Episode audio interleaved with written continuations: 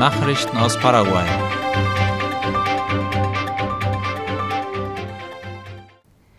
Nach Spannungen kehrt Ruhe im Takumbu ein. Am Montag hatten umstrittene Äußerungen des Justizministers Angel Varcini unter den Insassen des Gefängnisses Takumbu für eine angespannte Stimmung gesorgt. Darüber berichtet Ultima Hora. Varcini hatte demnach behauptet, Mitglieder des Rotella-Clans hätten den Unteroffizier Oliver Daniel Lescano entführt und ermordet. Lescano saß in der Haftanstalt wegen Mord an dem 27-jährigen Soldaten Javier Rios Cañete, der in seiner Freizeit für das Fahrunternehmen Bolt tätig war. Laut Berichten der Gefängnisaufsicht war Lescano jedoch am Donnerstag aus der Haftanstalt geflohen. Justizminister Varcini informierte jedoch gestern, dass der Unteroffizier im Gefängnis ermordet worden sei. Bei seinem Besuch wies Varcini darauf hin, dass die Situation in der Haftanstalt schlecht sei und gründlich untersucht werden müsse. Zudem müssten dringend Maßnahmen ergriffen werden. Der Minister kündigte einen Plan an, um die Kontrolle über die Strafvollzugsanstalten wieder zu erlangen. Daraufhin versammelten sich die beunruhigten Insassen vor dem Tor. Auch Familienangehörige kamen zu protestieren. Am Abend beruhigte sich die Menge, nachdem der Vizeminister der Kriminalpolizei ihnen versicherte, dass im Moment noch keine Maßnahmen ergriffen würden. In Paraguay kann man demnächst eine Sonnenfinsternis sehen. Am 14. Oktober findet eine ringförmige Sonnenfinsternis statt die von Paraguay aus als eine 30 bis 40-prozentige Sonnenfinsternis beobachtet werden kann. Darüber informiert AVC Color.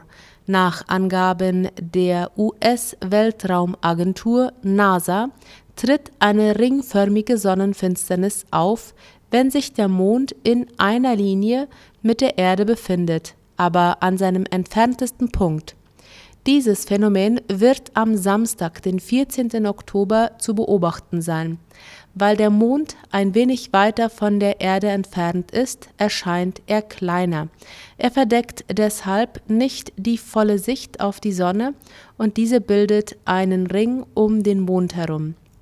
Laut einer Sternbeobachterorganisation kann man die Sonnenfinsternis in Asunción um 15.33 Uhr, im Chaco etwa um 15.23 Uhr und im Norden Paraguays um 15.15 Uhr sehen.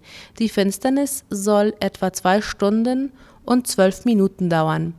Es wird darauf hingewiesen, dass man nicht direkt in die Sonne blicken sollte, sondern nur durch eine zertifizierte Schutzbrille. Die muss bis zu 99 Prozent des ultravioletten Lichts herausfiltern. Selbst mit einer solchen Brille darf man nur etwa 30 Sekunden lang direkt in die Sonne schauen, um sein Augenlicht nicht zu schädigen. Änderungen in der Vereinbarung mit der Europäischen Union setzen neue Ziele für die Bildung in Paraguay. Gestern hat die Regierung die Änderungsvorschläge zum Abkommen mit der Europäischen Union über die Unterstützung des Bildungswesens vorgelegt. Darüber informiert die Nachrichtenagentur IP Paraguay. Bildungsminister Luis Ramírez erklärte, es handelte sich um ein neues Projekt mit neuen Zielen. Die wichtigste Änderung des Projekts besteht darin, dass es nicht mehr die Umgestaltung des Bildungswesens mit Änderungen im Lehrplan des Bildungsministeriums MEC finanziert. Die Änderung macht das Projekt zu einem Plan zur Stärkung des Bildungssystems. Es soll Programme für Mathematik und Leseverständnis finanzieren.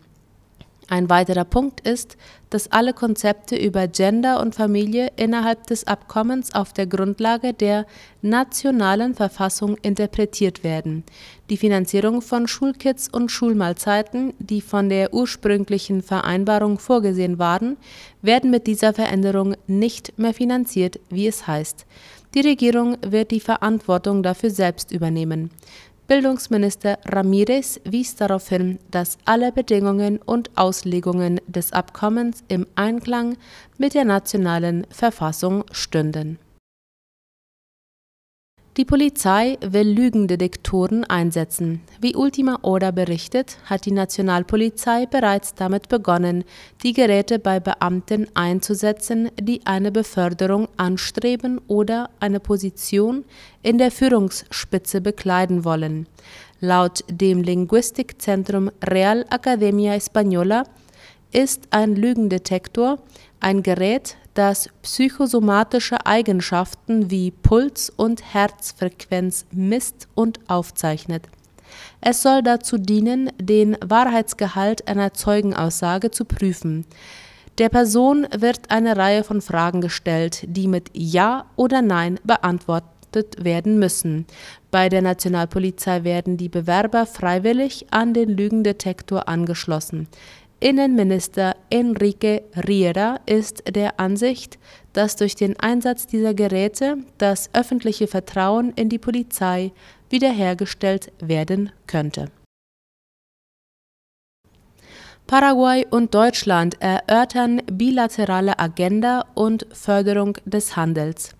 Auch über die aktuellen globalen Herausforderungen ist laut IP Paraguay gesprochen worden.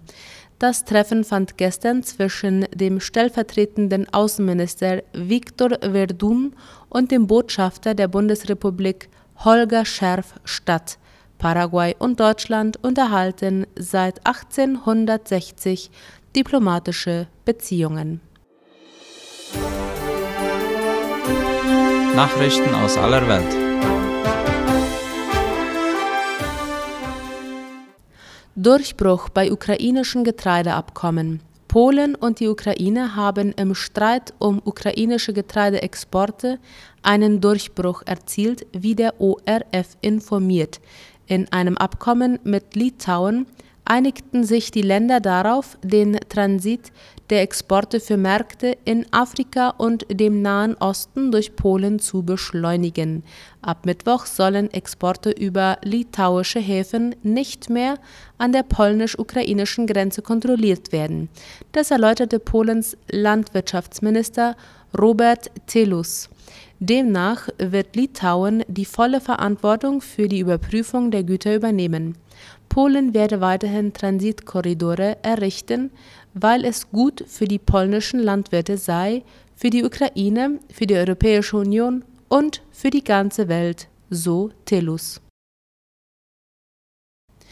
Der Bürgermeister von New York wird nach Lateinamerika reisen, um sich über die Realität der Migranten zu informieren.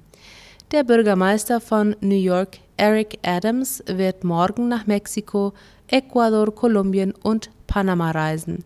Laut ABC Color wird er sich mit führenden Politikern der Länder treffen und mehr über die Situation erfahren, die den Zustrom von tausenden Einwanderern verursacht haben. In der Nacht zum Freitag wird Adams nach Kolumbien in den Darien reisen, den Dschungel in Panama, durch den Tausende von Migranten auf ihrem Weg in die Vereinigten Staaten reisen. Der Nobelpreis für Physik geht an drei Teilchenforscher. Den diesjährigen Nobelpreis für Physik teilen sich die drei Wissenschaftler Pierre Agostini, der in Deutschland forschenden Ferenc Krautz und Anne Leulier. Sie werden ausgezeichnet für Experimente, die der Menschheit neue Instrumente zur Erforschung der Welt der Elektronen in Atomen und Molekülen gaben. Das erklärte die Königlich Schwedische Akademie der Wissenschaften in Stockholm laut der Deutschen Welle. Die drei Forschenden hätten einen Weg aufgezeigt, extrem kurze Lichtpulse zu erzeugen, mit denen sich die schnellen Prozesse messen lassen, in denen sich Elektronen bewegen oder Energie ändern, hieß es vom Nobelkomitee. Die Beiträge der Preisträger haben die Untersuchung von Prozessen ermöglicht, die so schnell ablaufen, dass sie zuvor nicht verfolgt werden konnten. Wetterexperten warnen vor Super El Niño. Das Wetterphänomen El Niño könnte diese Saison wieder zu einem sogenannten Super El Niño werden. Zu diesem Schluss kommt ein US-Forschungsteam mit Hilfe eines experimentellen Vorhersagesystems, wie der ORF schreibt. So könnte vor allem die weltweit große Hitze des Phänomen verschlimmern, wie die Washington Post Ende September schrieb. Denn dadurch befindet sich mehr Feuchtigkeit in der Luft. Der letzte Super El Niño hatte 2015 und 2016 seine zerstörerische Kraft von Brasilien bis Vietnam entfaltet. Laut den Wissenschaftlern der US-Ozeanographie- und Meteorologiebehörde könnte es einer der intensivsten El Niños werden, die jemals beobachtet wurden. Soweit die Nachrichten heute am Dienstag. Ich wünsche einen erholsamen Abend. Auf Wiederhören.